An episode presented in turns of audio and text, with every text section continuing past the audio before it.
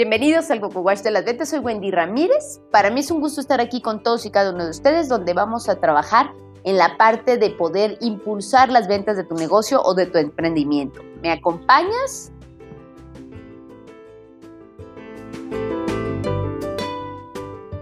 Bueno, para mí es un placer estar con todos y todas ustedes.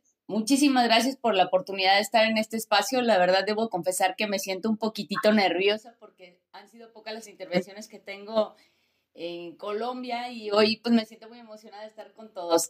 Quisiera saber antes de iniciar si se escucha todo bien, todo perfecto y sin más eh, podemos iniciar con la plática del día de hoy. Voy a compartir. Sí, estamos escuchando bien. Perfecto. Vamos a platicar el día de hoy del servicio marcando la diferencia y aquí me gusta mucho comprender lo siguiente. Lo que nosotros ofrecemos al final del día en el sector exequial tiene que ver con servicio, pero también tiene que ver con un producto. Sin embargo, una de las partes más importantes que nosotros debemos de comprender es que la diferencia se puede marcar por parte del servicio. Y me gusta ponerlo así en este contexto porque puedes tener el mismo producto que tu competidor, puedes brindar lo mismo, sin embargo, hay algo que puede lograr que seas tú a quien elijan. Y me pregunto si alguno de ustedes tiene competencia. Díganme ustedes si tienen competencia o no tienen competencia cuando están trabajando en el sector exequial, en el sector funerario. Tenemos cientos, ¿verdad? Entonces, cuando nosotros estamos trabajando en la parte de la, de la competencia o en la parte de marcar una diferencia respecto al competidor, me gusta mucho platicar de esto porque a mí me tocó trabajar en el sector ferretero, acá en Guadalajara, estaba en una compañía en la que viajaba por toda la República y pues teníamos un competidor muy grande, era una empresa judía enorme a nivel nacional, internacional, y pues nosotros éramos una empresa nacional con alguna presencia en unos CEDIS. Y entonces cuando estaba con el gerente del CEDIS que más vendía, yo llegaba y me sentaba con él y le decía, ¿cómo le haces? Porque lo que hacíamos era permear lo que funcionaba en un CEDIS para empezarlo a aplicar en los otros. Y él volteaba y me decía inmediatamente, levantando el cuello, todo emocionado, el servicio, Wendy. Y me decía, yo veo a la competencia así. Y era real, porque al final del día lo que hacían era lo que marcaba la diferencia. Y me gusta poner el ejemplo de la Coca-Cola. No sé si a alguno de ustedes le guste tomar Coca-Cola o no, pero creo que todos hemos tomado alguna vez Coca-Cola. Acá en México es clásico que las comidas familiares, que en todas las reuniones que tengamos, siempre la gente va a llevar las cocas. Entonces hacemos nuestras comidas favoritas, por ejemplo, un estofado de maíz que se llama pozole y decimos, tráete la coca y es parte de la vida. Sin embargo, quiero que lo figuren así. Si nosotros tenemos dos tiendas de conveniencia, una enfrente de casa, en donde la Coca-Cola cuesta dos dólares y la Coca-Cola está al tiempo, es decir, con la temperatura de cómo está el evento, de cómo está el clima, de cómo está el lugar. Y a la vuelta, o sea, caminando un poquito más, pagas dos dólares con 20 centavos, pero la Coca-Cola está completamente helada, ¿a cuál de las dos vas? Y puede que pagues mucho más por una Coca-Cola porque al final del día tiene un mejor sabor. Y eso nos indica que podemos tener un servicio. Es decir, es el mismo producto Coca-Cola en una tienda, Coca-Cola a la vuelta. Sin embargo, el simple hecho de meterle un refri, de invertirle un poquito más, de marcar una diferencia, puede lograr, uno, que vendas más y dos, que puedas empezar a cobrar más. Y aquí viene la parte importante porque las personas solemos darle valor o significado a las cosas. Las cosas valen mucho más por lo que están significando que por lo que verdaderamente son. Entonces, una de las partes más importantes y sobre todo en el tema del sector exequial, del sector funerario, es el cómo nosotros estamos dándole valor a lo que es nuestro producto o nuestro servicio. Y les voy a contar una historia y esto tiene que ver con el sector funerario. En el año 2017, mi papá en enero, así el primero de enero de 2017, me habla por teléfono mi hermano, yo estaba en San Francisco, California, pasando unas vacaciones espectaculares que ya saben, todos los mexicanos queremos ir para allá y que nos divertimos y que fuimos y que anduve, brinqué, subí, bajé y de repente recibo una llamada telefónica en donde dice mi hermano, no te asustes, Obviamente cuando te dicen no te asustes, lo primero que haces es asustarte. Y me dice mi hermano, no te asustes, pero mi papá está en el hospital. Tomo el primer vuelo que puedo de regreso a México y me voy directo al hospital, con maleta, todo, no me importó, yo me voy al hospital porque lo más importante es la familia. Cuando estamos en esos momentos, no hay nada más importante que la gente a la que amamos, que, que nuestra familia, que nuestro círculo, que nuestro vínculo, que la gente con la que estamos. Entonces, a mi papá le habían detectado un tumor, digámoslo así, en los pulmones, pero pues no era tumor. Mi papá tenía cáncer de pulmón, un cáncer terminal. Y entonces ya eh, los doctores dijeron, ¿saben qué? Honestamente el señor ya va a fallecer. Ustedes díganme si lo quieren tener acá en el hospital. Los hospitales acá, pues hay hospitales que son públicos, que son los que te proporciona el gobierno, y no son como el hospital de cinco estrellas, ni tiene lujos, ni vas a dormir la noche en un sillón. O sea, tú vas a estar al pendiente de tu familiar. Y pues obviamente el familiar no iba a estar cómodo. Y entonces fue como, ¿sabes qué? Pues vamos a llevarnos a mi papá a la casa, que mi papá fallezca en casa y que pueda estar bien. Y entonces empezamos a buscar el cómo hacerle para poder encontrar un servicio funerario que estuviera acorde a presupuesto, pero también que fuera un servicio funerario que tuviera todo incluido, desde el trámite, de los papeles y todas esas cosas que ustedes conocen mucho mejor que yo. Yo las conozco como usuario y espero nunca usarlas, pero al final del día las voy a terminar usando. Entonces, fuimos a varias funerarias a pedir informes y era de, oiga, queremos pedir informes para esto. Eh, no está la persona encargada. Vamos a la siguiente. Hola, buenas tardes, oiga, es que quisiera saber esto. Ah, pues mire, los paquetes salen en tanto, tanto, tanto, tanto. Y era una forma tan fría de dar el servicio. Y estamos hablando que todavía no lo estábamos usando, apenas lo estábamos comprando. Pero en el momento en el que nosotros estamos trabajando en encontrar clientes, en encontrar esas personas, en encontrar en dónde vas a depositar tu dinero, porque al final del día comprarte es confiar en ti porque te estoy depositando mi dinero. Nos atendieron tan mal todas ellas que les faltaba esa empatía de comprender que las personas teníamos un dolor. Es decir, que yo traigo el tema de que mi familiar está muriendo, yo traigo el tema de que mi papá va a morir. Traigo el tema de que se me está anticipando el duelo, que ustedes son expertos en el tema del duelo.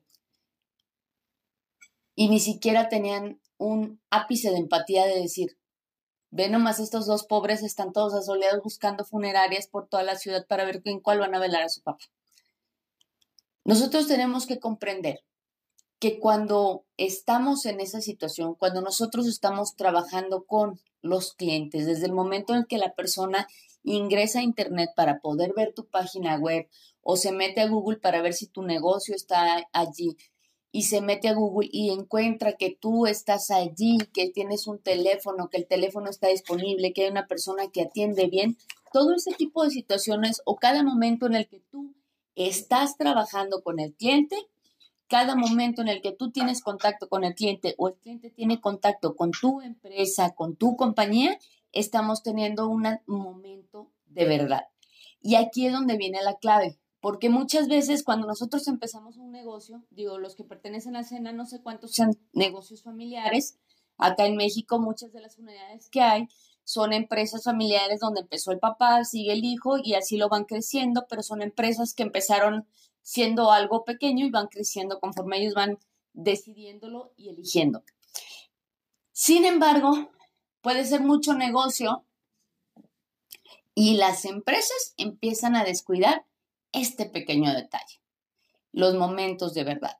Y entonces, ¿en qué momentos es en los que nosotros debemos de empezar a trabajar? Porque si ustedes se fijan, si ustedes están en un Starbucks, van a un Starbucks en México, van a un Starbucks en Estados Unidos y en Colombia, la forma en la que atienden ellos tienen un manual que se llama el manual del delantal verde, que es una estandarización de cómo trabajan. Entonces una persona llega a Starbucks y tú llegas inmediatamente te dice bienvenido a Starbucks, ¿qué va, qué a ordenar? Y le dices, pues yo quiero un té chai latte light deslactosado con X, Y y Z. Y luego te dicen los nombres que dice uno alto, 20, grande, pues no sé qué tamaño, anda diciendo uno mediano para no regarla. Entonces, cuando tú vas ahí, en cualquier parte, en cualquier ciudad te atienden igual y el servicio es bueno.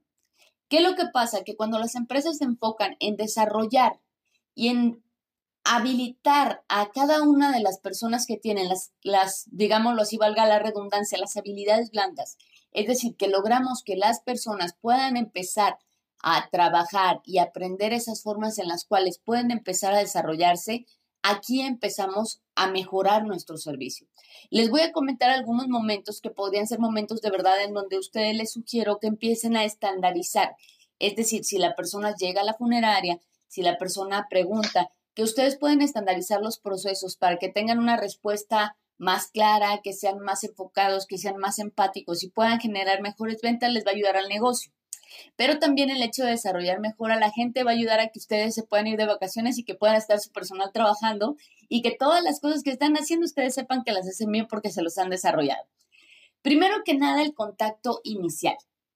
Cuando nosotros le damos la bienvenida a las personas, por lo general lo primero que le decimos es buenas tardes, buenos días, buenas noches, a sus órdenes.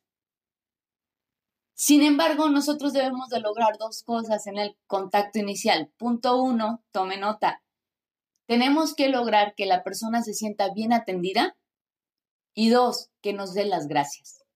Esas son las dos cosas que nosotros debemos lograr en el contacto inicial. Ejemplo, en lugar de que la persona cuando llega a la funeraria yo le diga, buenas tardes, órdenes, ¿qué va a querer? O luego acá en México ya lo recortan y ya dicen órdenes, o sea, ya ni esos órdenes, ya lo recortaron más. En vez de decirle eso, yo le digo a la persona, hola, bienvenido. Obviamente no se lo digo con una sonrisota porque pues cuando vas a un servicio funerario no es como que, híjole, pues estoy bien contento. La gente trae a lo mejor un duelo o a lo mejor una preocupación o no sabemos qué traiga, ¿sale? Sin embargo, el hecho de decirle a la persona, hola, bienvenido, es un placer atenderle, soy Wendy. ¿Con quién tengo el gusto? Wow, cambia completamente la forma en la que nosotros hacemos el contacto inicial con la gente. Porque ahí la persona nos va a decir, gracias, oiga, quisiera pedir informes del servicio, ¿sale? Entonces, punto número uno, el contacto inicial. ¿Cómo voy a hacer con la persona para que la persona se sienta bien atendida? Y dos, me dé las gracias. ¿Y cómo puedo transmitirle a mi equipo que mi equipo de trabajo también logre tener eso? Número dos, la calificación del prospecto. Y ay Dios, yo sé que eso no pasa en Colombia, sale pasa acá en México. Sin embargo, nosotros debemos de comprender que a veces tenemos tres tipos de prospectos. Tenemos la persona que sí quiere, sí puede, sí está interesado y sí quiere comprar. A ese le vendemos papelería, apartado y todo lo demás. Y probablemente si nosotros manejamos algún servicio previsión, le pedimos referidos. Tenemos a veces gente que no toma la decisión. Es decir, la señora que acaba de pedir informes, pero lo tiene que checar con el esposo ese tipo de prospectos, también hay un plan de acción. Con esa señora yo no la puedo dejar abierta, porque por lo general le dicen, ándele, chéquelo, que le vaya muy bien, acá le esperamos, nos avisa cómo, cómo le fue. A esa persona lo que tenemos que hacer es pedirle una nueva cita en el momento. Señora, mientras usted lo checa con su esposo, que ya puede venir o que ya podemos ir el martes o el jueves, prefiere que su esposo esté presente y ya de ahí tú ya empiezas a calificar diferente al prospecto y empezamos a generar cosas completamente distintas. Hay otro tipo de prospectos que son los prospectos tipo C, que son esa gente que ni quiere ni está interesada, que ni trae ganas de comprar, simple y sencillamente fue a pedir informes porque le dio curiosidad. Yo sé que de esos no hay casi, pero te dicen cosas tipo yo te llamo, a eso, los que, lo que debe uno hacer es, uno, hacerle la presentación con mucho entusiasmo. Y no me refiero a entusiasmo de estar sonriendo, sino decirle a la persona, imagínese, señor, que las personas de repente estamos con nuestro dolor y todavía tenemos que hacer toda la papelería. Gracias a nuestro servicio, nosotros contamos con un asesor que va a hacer que usted se despreocupe de eso y usted puede estar atendiendo y resolviendo todo lo que tenga que resolver y la papelería nos encargamos nosotros le hago la presentación con entusiasmo, que la persona lo vea, lo sienta, lo escuche. Que si voy a incluirle el coffee break, que si le voy a incluir esto, que si voy a permitir esto, lo otro, aquello. Ustedes hagan que la persona lo tenga vívido, que no les gane el prospecto C. Le hacen la presentación con mucho entusiasmo y pídanle permiso para seguirle llamando. Porque de repente pasa lo siguiente, dice la persona, ah, bueno, yo le hablo. Y a veces uno que otro intrépido le dice, bueno, espero su llamada y nunca te va a llamar. ¿Cómo le puedes decir al prospecto tipo C, señor, Está bien, le agradezco su comentario. En caso de no recibir su llamada, ¿tiene inconveniente en que me reporte con usted? Y así yo empiezo a clasificar y calificar a los prospectos para saber si califican o no califican conmigo. A lo mejor tu servicio tiene una inversión más alta, quizá otros no lo puedan comprar, a lo mejor tu servicio es para un mercado diferente al que visitaste o al que fue a visitarte. Sin embargo, tú tienes que clasificarlos para ya no estarnos frustrando. La tres, la presentación del producto. ¿Qué es lo que hace normalmente en el servicio funerario? Eh, lo voy a decir en, en, ciertas palabras, pero tienen el catálogo donde vienen cada uno de los modelos. Mire, señor, este es el cajón metálico, tenemos el cajón de cedro, tenemos la... Y entonces, cuando nosotros estamos haciendo la presentación del producto, parece que nos enfocamos más en cuáles son las características que tiene y no el para qué sirve. Y debemos de comprender que en ese momento, cuando nosotros estamos haciendo la venta, si ya es una emergencia, que si ya perdimos al familiar, las personas están dispuestas a invertirle más solo por el simple y sencillo hecho del dolor que pasamos. Cuando tú presentas el proyecto, también si lo vamos a presentar, que es un producto de previsión que la persona va a estar invirtiendo y que esa inversión le va a poder estar ayudando a que a futuro, en caso de que cancelado, cancelado, alguna persona llegara a fallar, a faltar, puedan estar preparados, ¿cómo presentas el proyecto? Otro tema es el cierre de ventas. Híjole, de repente hay vendedores, yo sé que eso no pasa en Colombia, sale, yo le estoy contando lo que pasa acá en México, pero de repente hay vendedores que dicen, entonces, ¿cómo ve? ¿Qué le parece? ¿Sí lo va a querer?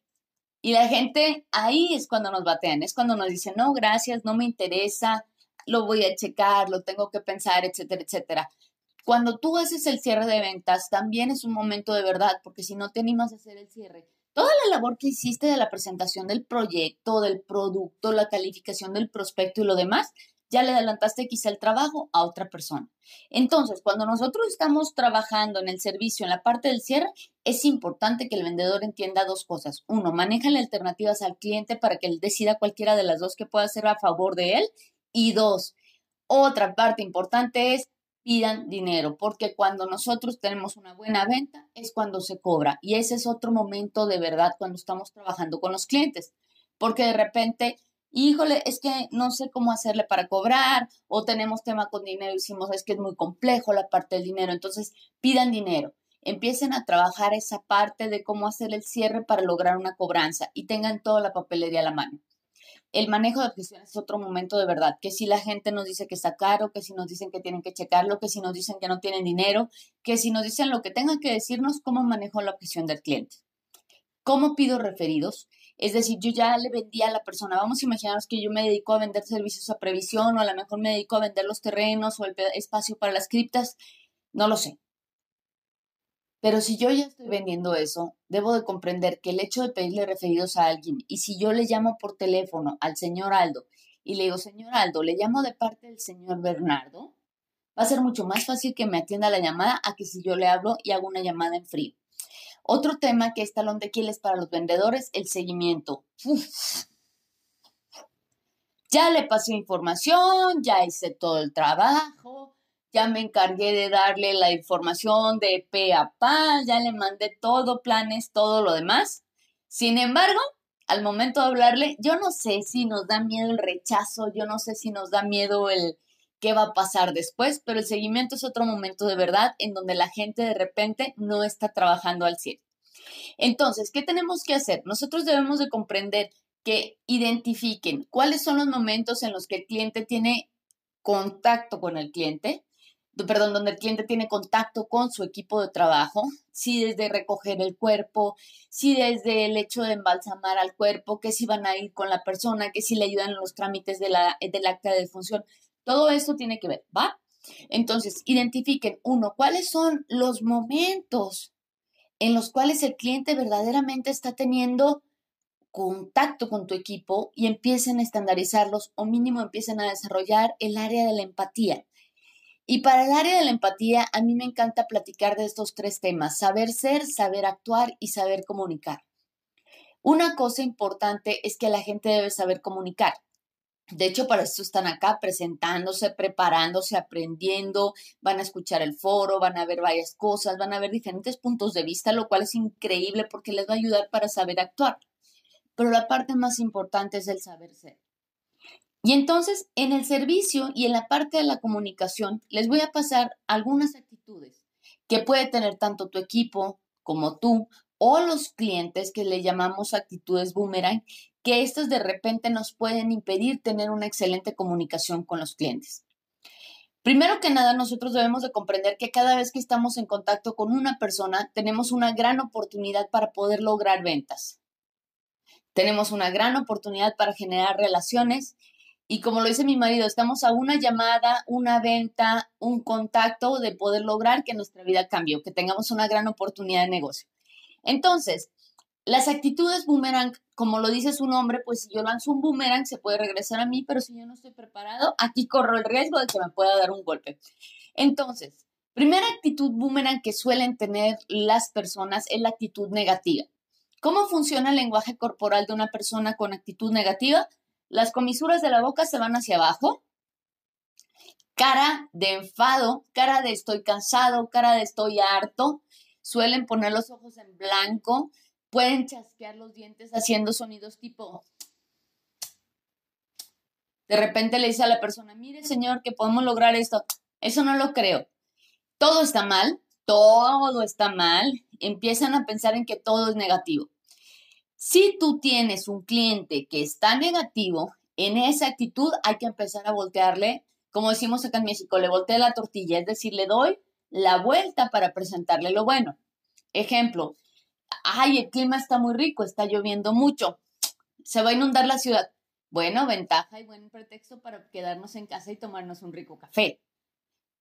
Pero si tu gente, si tu equipo trae una actitud negativa, ¿qué te sugiero? Que lo empieces a juntar con gente que sea más positiva.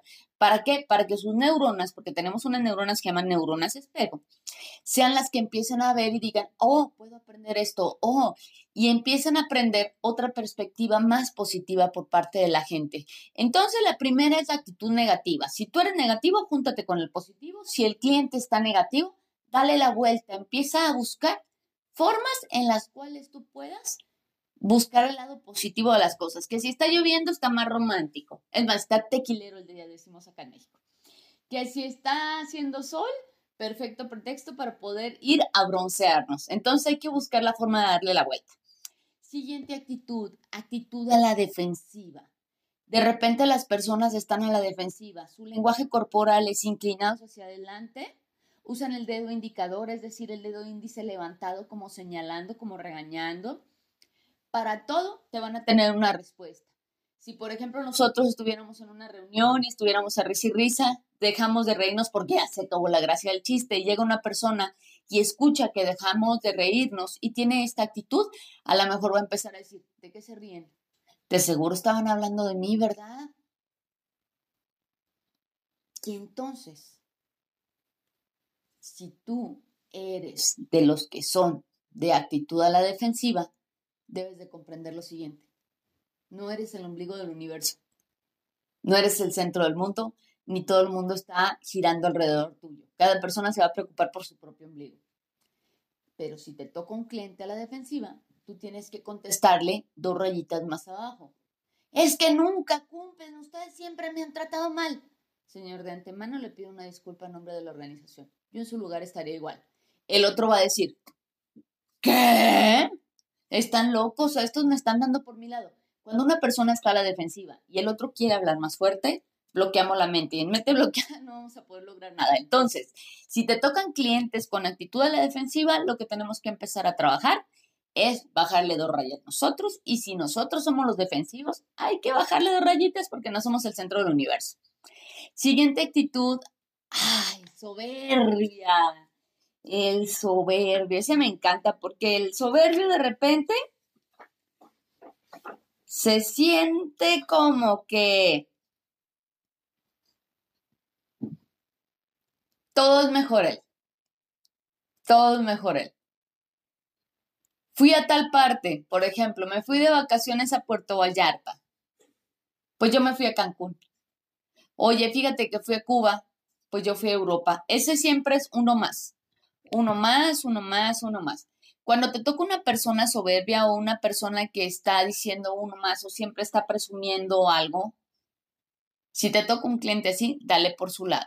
Si te dice la persona, oiga, es que fíjese que yo me fui a tal parte y me hice esto, hice lo otro, hice aquello, qué bien, me da mucho gusto, qué chévere.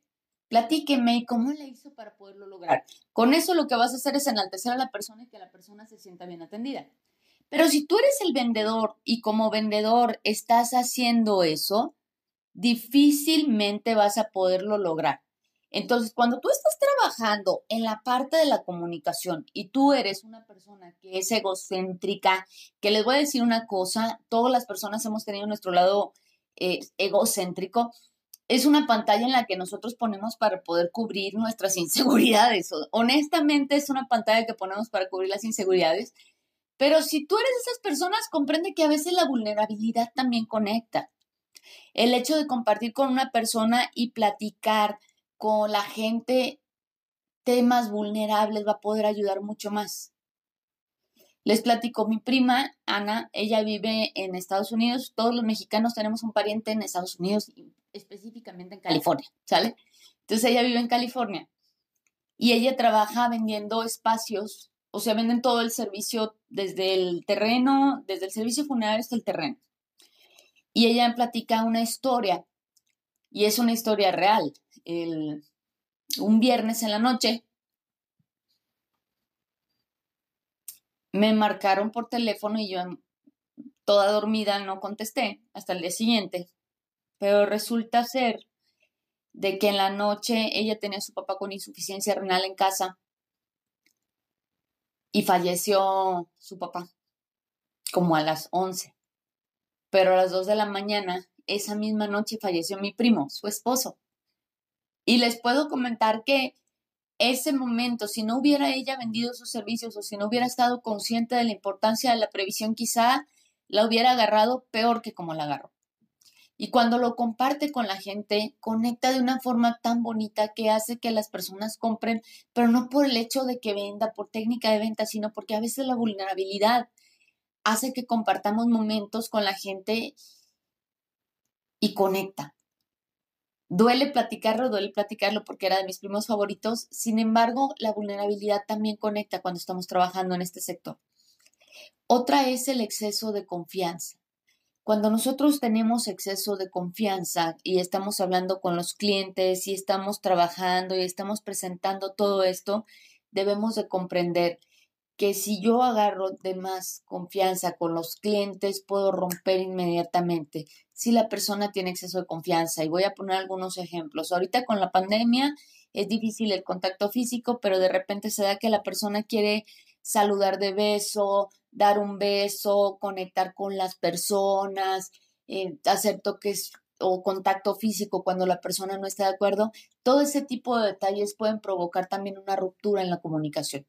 Y todos estos momentos de verdad son los que hacen que tengamos un impacto, ya sea positivo o negativo con los clientes. En conclusión, lo que les invito el día de hoy es que nosotros podamos empezar a trabajar y ser conscientes de, uno, en cuáles son los momentos en los que nosotros tenemos contacto con el cliente. Es en el saludo, es en la bienvenida, es en mi página web. Mi página web tiene toda la información, estoy posicionado en Google, en Google hay un teléfono en el cual me puedan llamar, tengo toda la información necesaria para que la gente me compre mi página web está distinguida de tal forma que diga servicios funerarios en colombia.com o tengo una página que se llama mm, eh, eh, Servicio Exequial 2.0. ¿Cómo está mi página? ¿Cómo estoy haciendo el contacto con la gente? ¿Cómo atiende la telefonista? ¿Cómo atiende la persona del mostrador? ¿Cómo atiende la persona que está en guardia? ¿Cómo atiende el vendedor que está yendo a ofrecer los servicios a previsión? Tú tienes que checar cómo califican al prospecto, si realmente lo están calificando o no lo están calificando, si le están dando seguimiento o no le están dando seguimiento. ¿Cómo estoy haciendo generar valor? Es decir, ¿cómo puedo hacer que mis cocas estén más frías y venderlas más caras porque la gente lo va a poder valorar? Y entonces con esto voy a concluir porque después venimos al espacio de preguntas y respuestas. Me gustaría compartir con ustedes la siguiente pregunta. Uno, ¿cuál es verdaderamente el valor de mi compañía? ¿Qué es lo que la gente hace o qué es lo que la gente valora que dice, me voy contigo? Si nosotros alcanzamos a hacer una distinción de nuestro servicio, encontramos cuáles son esos puntos clave en los que podemos generar esa conexión con las personas y mejoramos nuestra, nuestra comunicación. Como seres humanos, damas y caballeros, con eso vamos a poder lograr marcar una excelente distinción. Y bueno,